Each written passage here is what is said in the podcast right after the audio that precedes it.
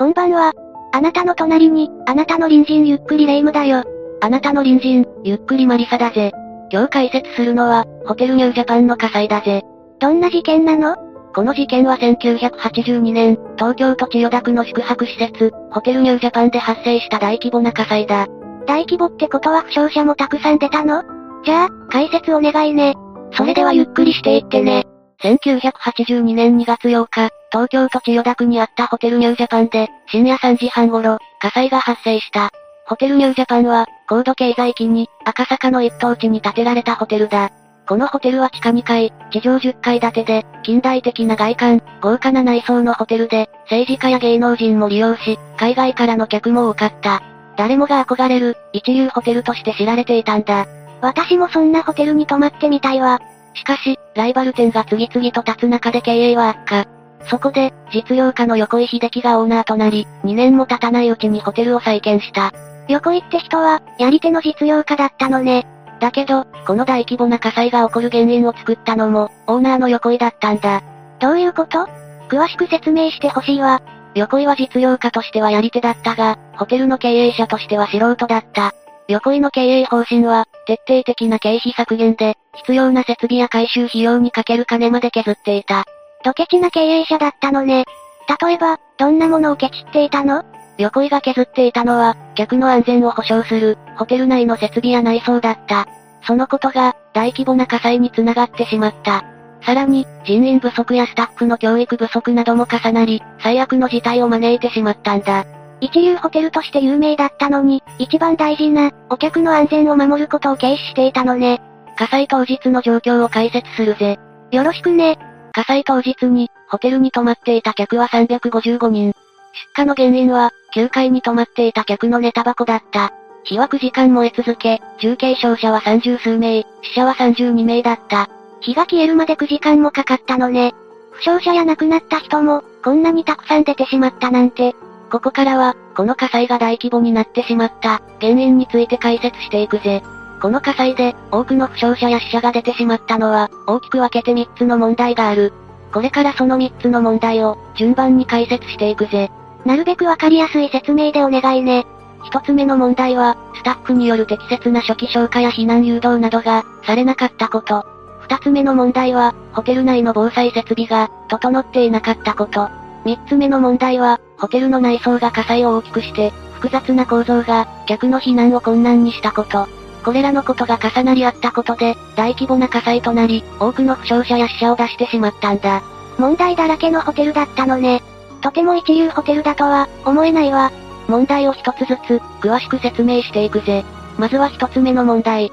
ホテルなどで火災が起きた時には、スタッフが適切な行動をとり、いち早く宿泊客を、避難誘導することが大切だ。しかし、火災発生時にホテル内にいたスタッフは、火災が発生した時の、適切な対処の仕方を知らなかったんだ。ホテルのスタッフって、避難訓練とかしているんじゃないの？本来なら、しなくてはいけないんだが、横井がオーナーになってから、避難訓練さえできない状態になっていたんだ。どういうこと？まず、慢性的な人手不足があった。そのせいで、一人当たりの仕事量が多く、スタッフは常に忙しい状態だった。どうして、スタッフが不足していたの？横井の経営方針についていけなくなり、辞めてしまったり、逆らってクビにされたりしたんだ。結果、320人いたスタッフは134人まで減った。横井は、ワンマン経営を行っていたのね。さらに、給料の支払いが遅れることもあり、スタッフの士気も下がっていた。そのせいで、防災訓練もまともにできない状態だった。派手な外観の裏では、ひどい状態になっていたのね。火災発生時の状況を解説するぜ。火災当日の2月8日、午前3時17分頃、ホテル内には22名のスタッフがいた。フロントを担当していたスタッフ A は、仮眠を取るために、スタッフ B とフロント勤務を交代。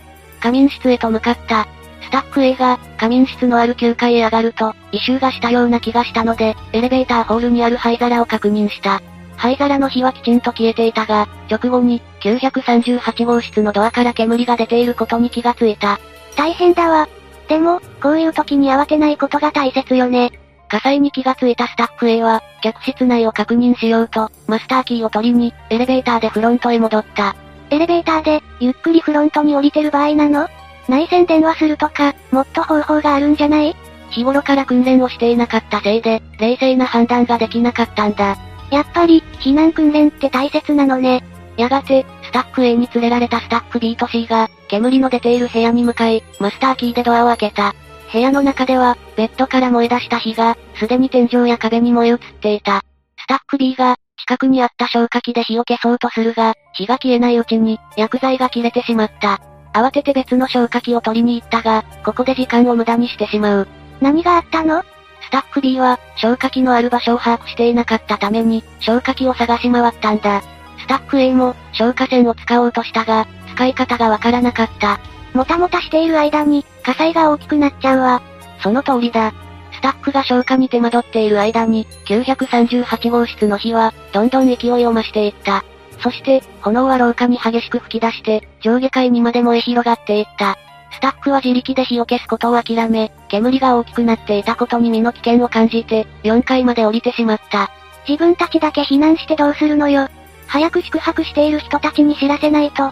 スタッフは、宿泊客に火事を知らせるために、ドアを軽くノックして声をかけて回った。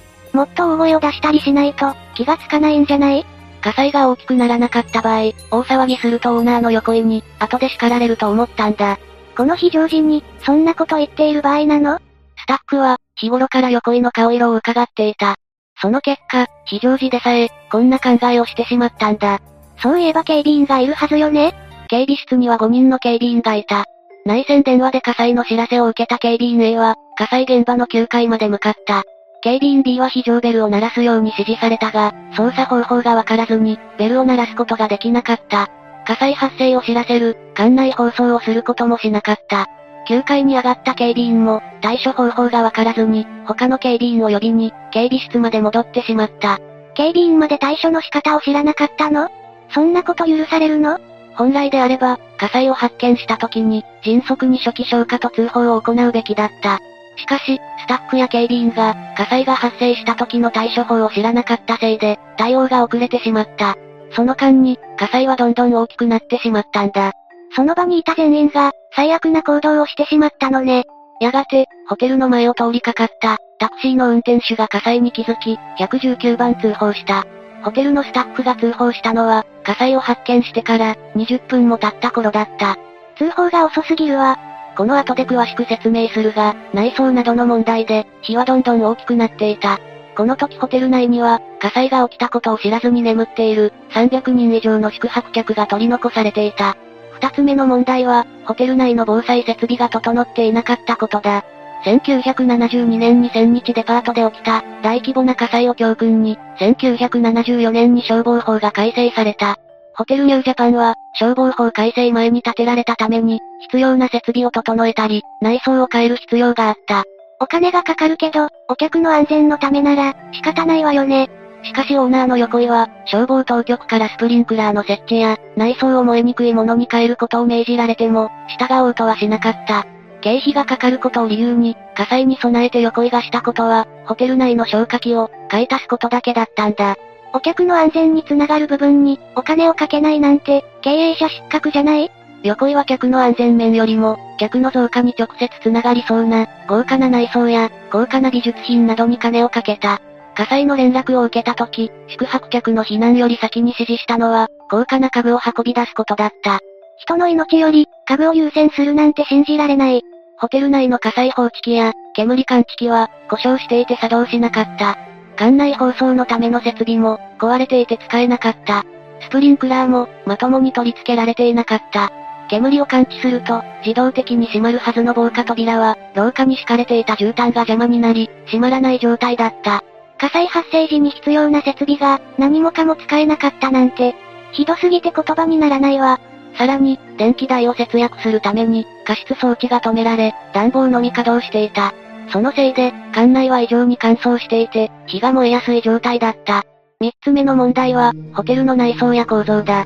客室内に使われていたのは、ベニヤ板に壁紙を貼った可燃剤だった。さらに、防煙加工がされていない、絨毯やシーツが置かれていた。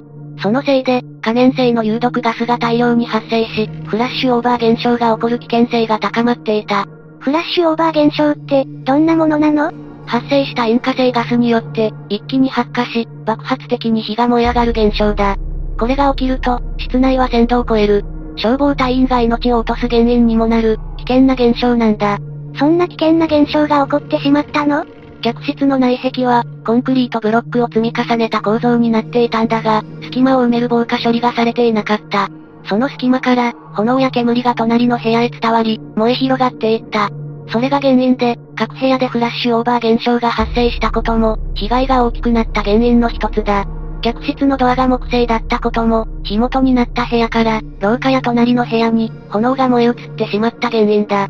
設備が整っていなかった上に、内装にまで問題があったなんて、最悪の状況ね。さらに、ホテルの作りが、宿泊客の避難を困難なものにした。どういうこと？ホテルニュージャパンは、どの部屋からも、外の景色が見えるように、フラクタルという、特殊な構造になっていた。この作りは、内部が迷路のようになってしまい、慣れないうちは、方向感覚が麻痺しやすい。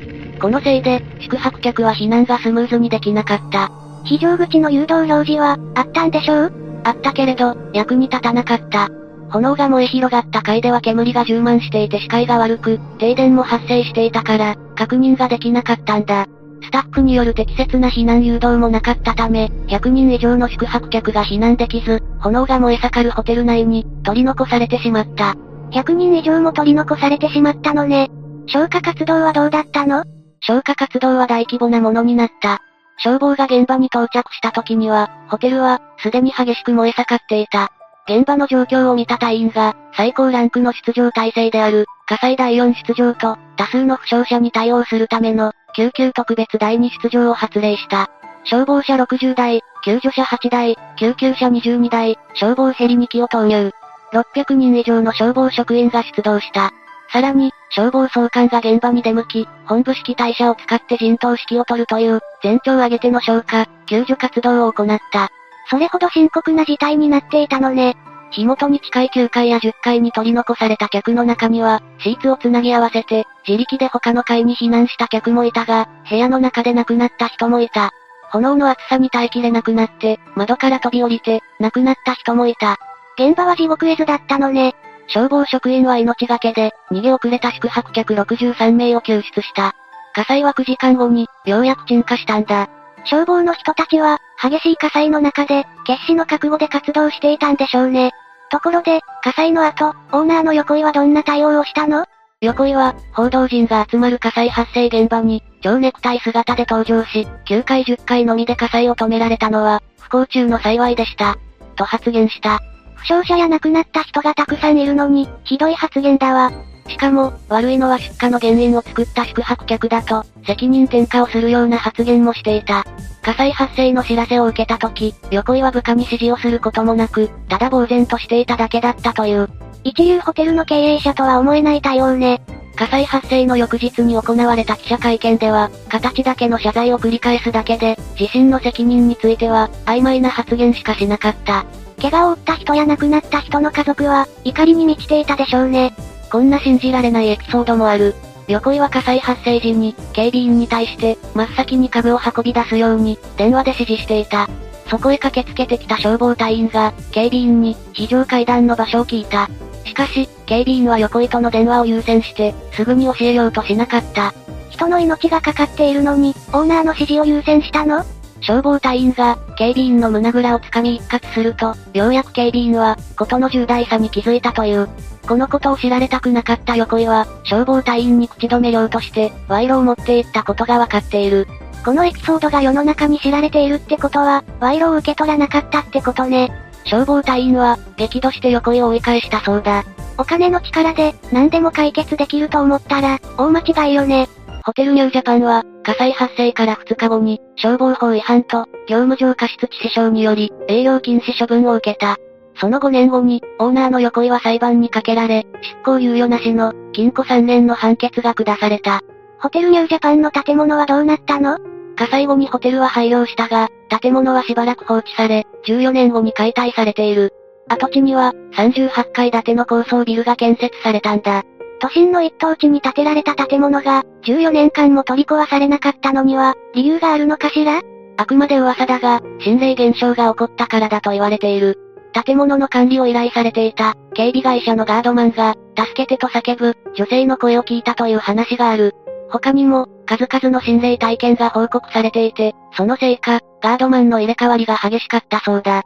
しばらくすると、警備員もいなくなり、立ち入り禁止の縦札と、有刺鉄線が貼られた状態で放置されたんだ。亡くなった人も多いだけに、心霊現象も、ただの噂だと思えないわね。どんな形であれ、ホテルニュージャパンの火災が、人々に語り継がれていくことは必要だろう。この火災を教訓に、日頃の防災訓練の大切さを、忘れないでほしいぜ。もう二度と、こんな悲劇が起こらないことを、切に願っているわ。レイムは、今回の話を聞いてどう思った？いざという時のために、日頃の備えが大切なことが、よくわかったわ。そうだな。備えあれば憂いなし、という言葉もあるくらいだからな。それと、本当に大切なことは何か、忘れないようにしたいと思ったわ。経営者はもちろんだけど、一人の人間としても、同じことだと思うの。そうだな。横井が、客のことを真摯に考えた経営をしていたら、こんな悲劇は起きなかっただろうな。今回の火災は、宿泊客のネタ箱が原因だったが、ホテルが対応や設備をきちんとしていたら、こんなに大きな被害にはならなかった。その点では、人災と言ってもいい。一人の人間のずさんな経営方針によって、多くの人が被害に遭ってしまった。オーナーの横井には、そのことをきちんと認めて、反省してもらいたいぜ。本当に怖いのは人間っていうものね。そうだな。視聴者のみんなの隣にも、恐ろしいモンスターが住んでいるかもしれない。私たちみたいないい隣人だけじゃないわ。もし、こんな怪しい人知ってるって人いたら、ぜひ教えてね。じゃあ、次回までのお別れだ。それまでみんなが、無事に過ごしていることを祈ってるぜ。それじゃあ、次回も私たちの隣人として、ゆっくりしていってね。